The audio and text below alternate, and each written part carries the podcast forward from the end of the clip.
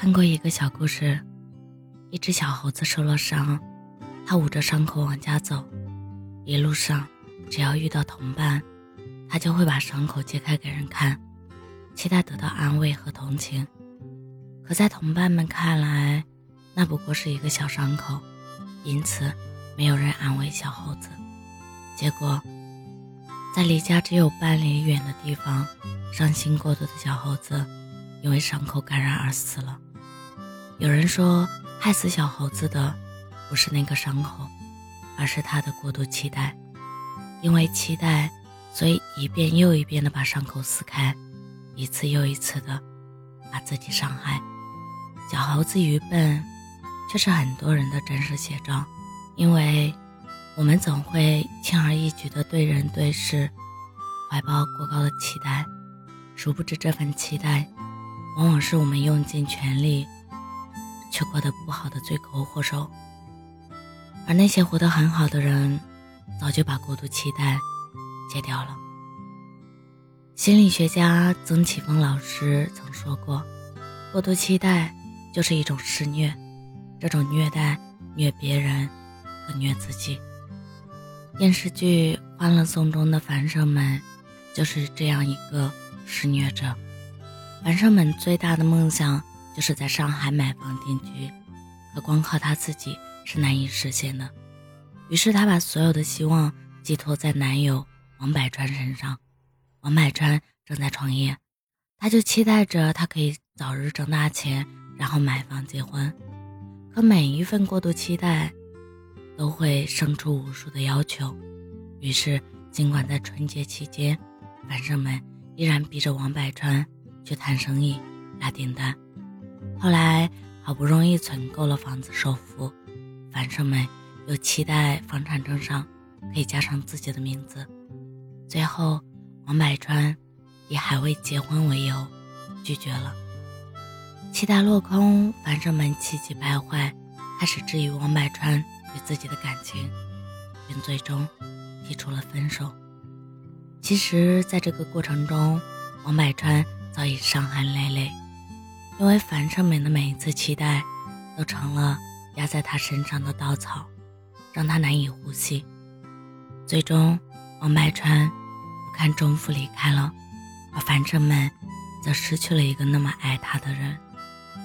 想起了《百年孤独》中的一句话：“人生的实质，就是一个人活着，不要对他人心存太多期待。”在这世上。哪怕是生你养你的父母，也没有义务对你负责到底，更何况是没有血缘关系的人呢？既然如此，那就该早日放下对人对事的过度期待。毕竟，适当的期待是对美好未来的憧憬，而过度的期待是一剂毒药，只会给人带来不切实际的幻觉。有个大学室友。时常在群里抱怨他不如意的生活，老公赚不了几个钱，从来没给她买过贵重的东西。作为教师的工作太枯燥乏味，孩子太淘气，很是难带。我们都笑着他，期待过高了。毕竟，你不能期望一个男人既能赚钱养家，又能时常陪娃；你也不能期待一份工作轻松高薪又好玩。更不能期待一个孩子十全十美。每一份过高期待背后，其实都藏着一百分不知足。因为不知足，所以总期待任何事可以更好、更完美。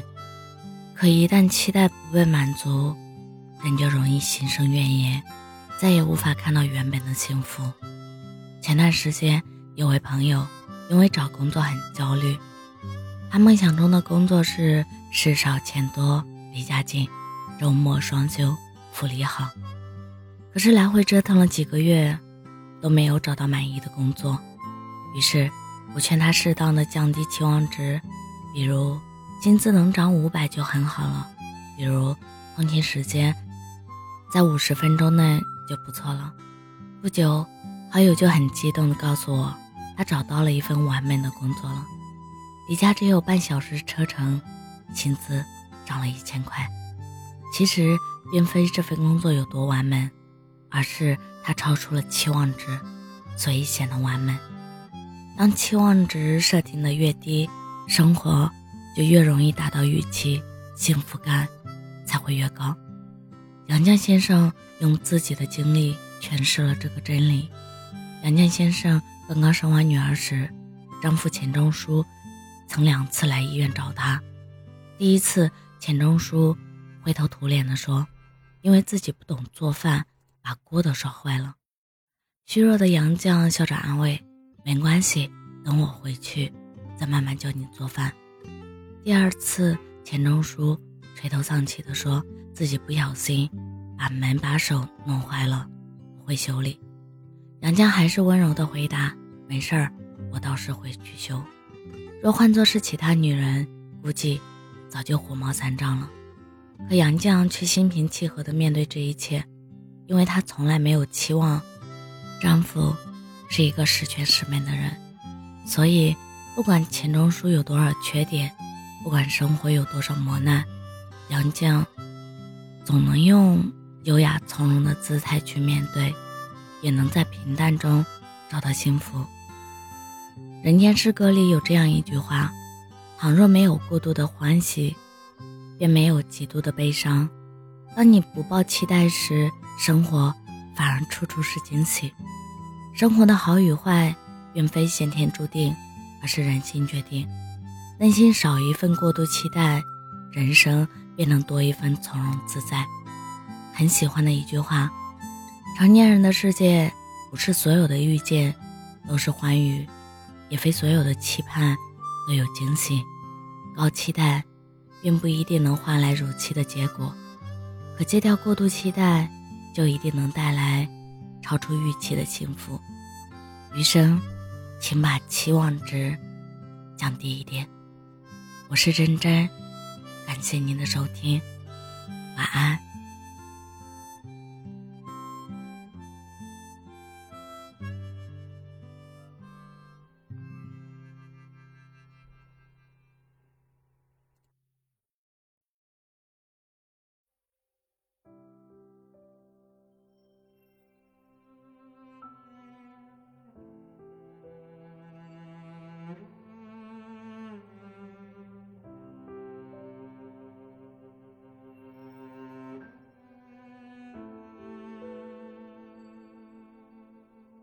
走过了人来人往，不喜欢也得欣赏。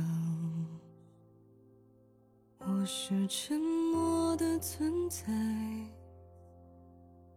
不当你的世界，只做你肩膀，拒绝成长到成长，变成想要的模样。再举手投降以前，让我再陪你一段，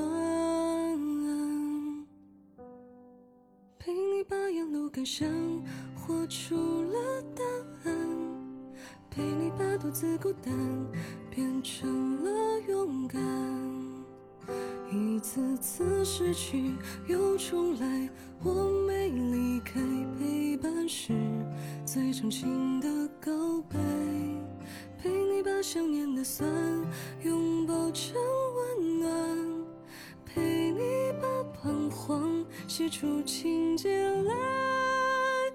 未来多漫长，再漫长，还有期待陪伴你，一直到故事给说完。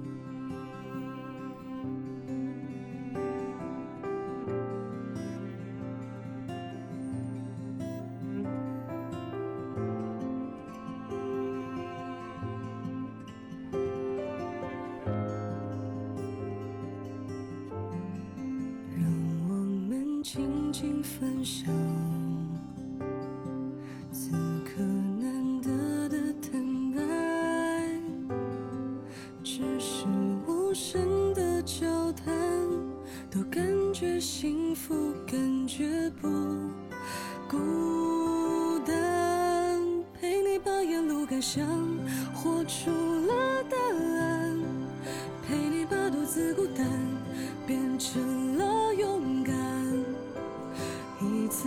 失去又重来，我没离开，陪伴是最长情的告白。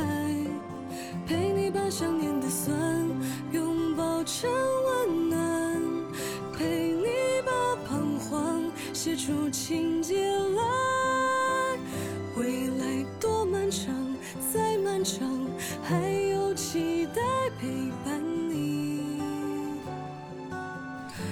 直到故事给说完。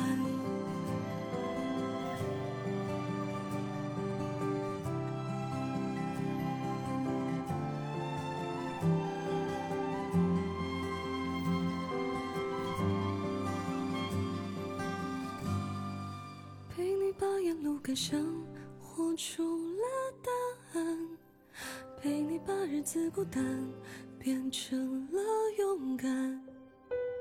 一次次失去又重来，我没离开，陪伴是最长情的告白。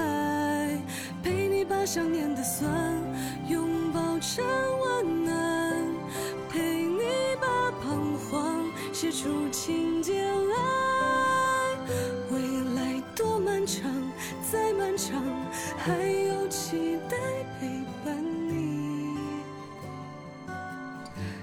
直到这故事说完。